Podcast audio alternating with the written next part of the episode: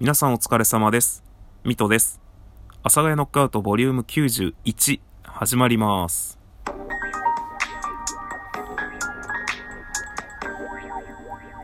はい。というわけで始まりました。阿佐ヶ谷ノックアウトボリューム91。今回はですね、前回予告させていただいた通り、私の生まれ育った町、私の愛する岐阜県をですね、ディスらさせていただきたいと思います。で、なぜディスるかということなんですが、えーこれはもう本当愛ゆえにですね、えー可愛さ余って憎さ100倍というかですね、えーもう本当にちょっと好きだからこそ、もうちょいどうにかならんか岐阜県というですね、意味合いを込めてのディスリーになってしまうと思います。で、なぜかというとですね、もう本当に岐阜県って知名度が多分低いと思います。自分はですね、それこそ18まで岐阜県で育ちまして、まあそれ以降地元を出ているので、もう地元を出た年月の方が長いんですけれども、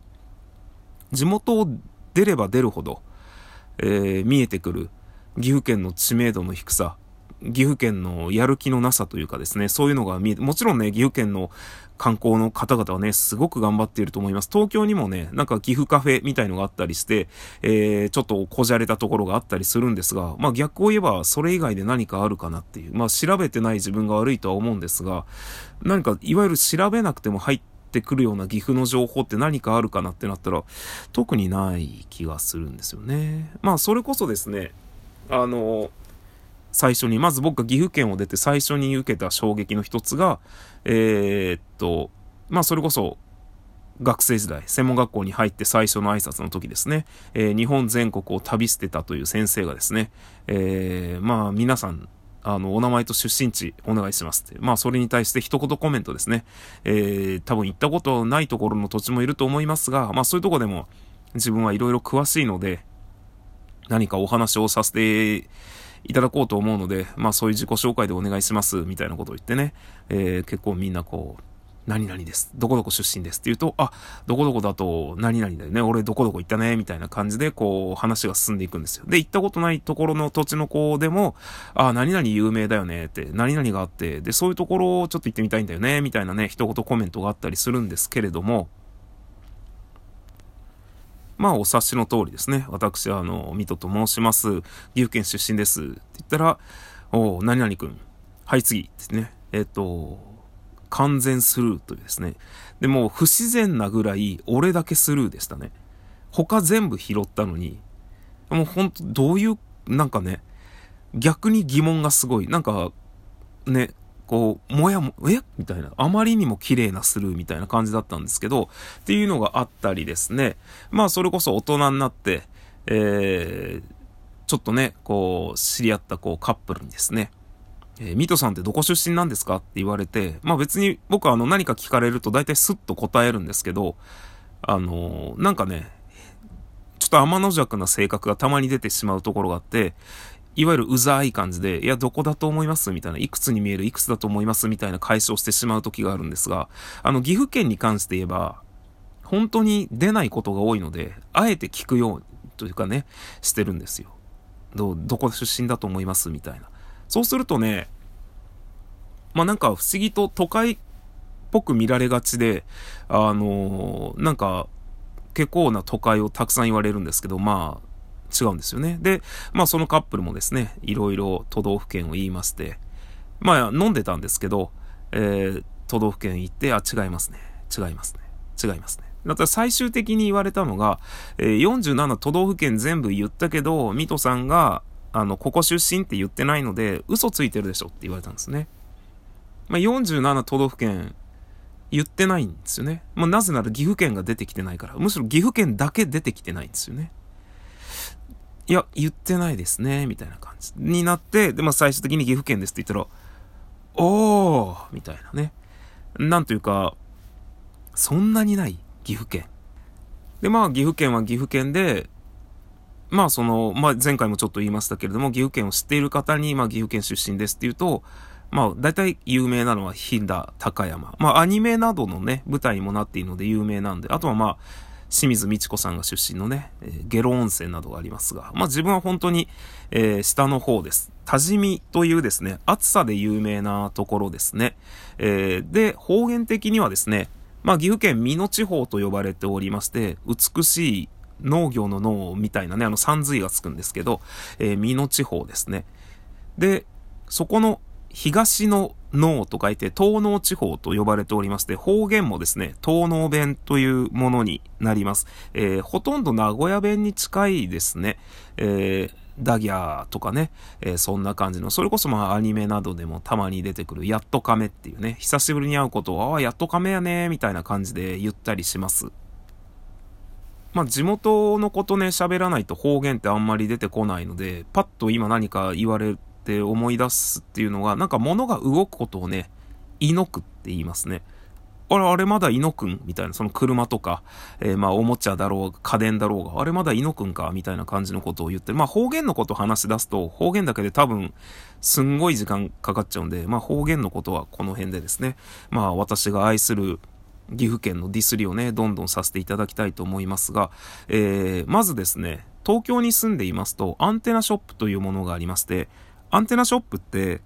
まあ、いわゆる日本全国の都道府県が出している、えー、ご当地のものを発信するためのお店ですね。まあ、ちょっと例外的にですね、北海道と沖縄だけはですね、店舗数がめちゃくちゃあります。もういろんなところにあるんですが、まあ大体いろんなところの都道府県が1点出しておりまして、東京ですと有楽町がめちゃくちゃ有名で、えっと、有楽町にですね、すごくいろんな都道府県集中しております。目の前に交通会館みたいな建物があるんですが、駅の目の前に。そこにたくさんのね、えー、いろんな都道府県が店を出してたりするのが有名であったりとかですね。まあ、あとは僕が個人的に好きだったのが、宮崎県新宿かな？と、あと、一番好きだったのは、えー、っと、新潟県ですね。表参道という場所にあります。僕あの、アンテナショップすごい好きで、やっぱり行くとね、結構あの、アミューズメント的なワクワク感があるんですね。自分の中で。本当にそのご当地で買えるような、買えるというか、おつまみとか、それこそ僕昔お酒飲んでたんで、おつまみ目当てで行ってたみたいなところがあるんですよ。あとはそのご当地のお酒ですね。日本酒があったりとか、焼酎があったりとか。っていうのがあるので、で、まあそういう日本酒が美味しいところってイメージ的にね、お米と水が美味しくて、なんでこう、その、お水で、なもうお水というかまあ海産物が近くにあって、そのなんかつまみがうまいみたいな。で、もちろん米もうまいみたいのがあって、すごくワクワクするんですよ。で、いろんなね、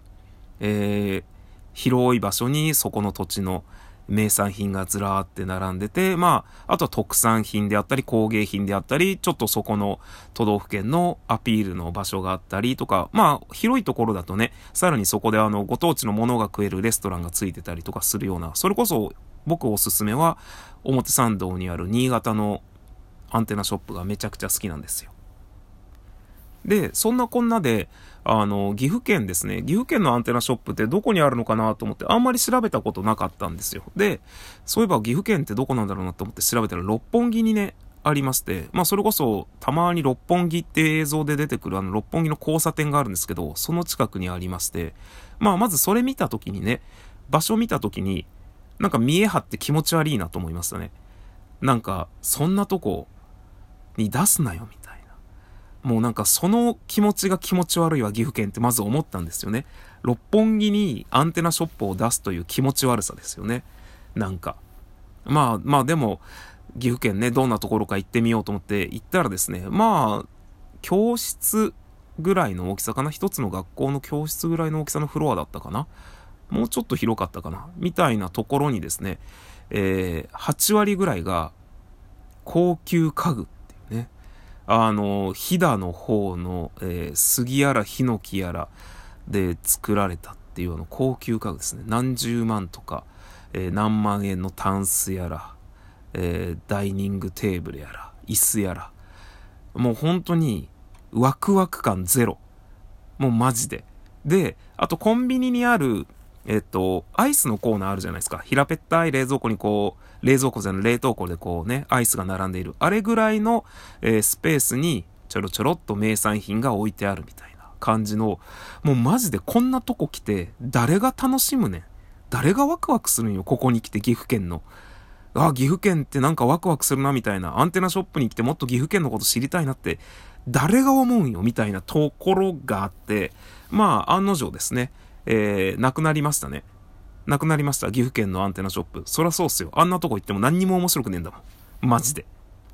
ていうのがあるっていうのと、まあ、あとは私の生まれ育った多治見市ですね。多治見市にもアンテナ、あ、多治見市のアンテナショップじゃない、えっとね、えっと、ゆるキャラおりまして、うながっぱっていうね、ゆるキャラがいたんですけど、ゆるキャラってもうマジでゆるキャラ戦国時代って呼ばれてた、えー、5年、10年ぐらい前ですか、からもうあったんですけど、もうね、戦国時代だからいろんなゆるキャラが一死にいろいろアピールしてる中で、一応ツイッターアカウントあったんですよ。我が町多治見のゆるキャラうながっぱ。全然つぶやかない。一年に本当に、一ヶ月になんか一回つぶやくかみたいな。それも別になんか面白いつぶやきじゃなくて、全然つぶやかない。全然発信していかない。で、挙句の果てに、なんか2月ぐらいにつぶやいたので終わって、そのまま1年過ぎたことあって、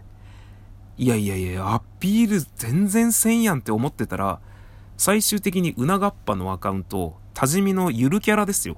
ゆるキャラのうながっぱのツイッターアカウントを鍵かけたんですよ。もうマジで意味わかんないですよ。もう、どこに対しての何のアピールもできんやんと思って。で、最終的にそのアカウントなくなる。もうマジで、もっと表に、なんか表に綺麗にアピールできる人をしっかり雇っていこうぜ、岐阜県、マジでっていう。というね、あの、我が町、岐阜県、特に私の生まれ育った町、多治見、えー、ろくでもないアピール、アピール何もできないということをですね、お伝えさせていただいて、本日の放送を終わりにさせていただきたいと思います。どうか皆さん、岐阜県、よろしくお願いします。飛騨高山じゃなくて、多治見とかね、関とかも、お願い。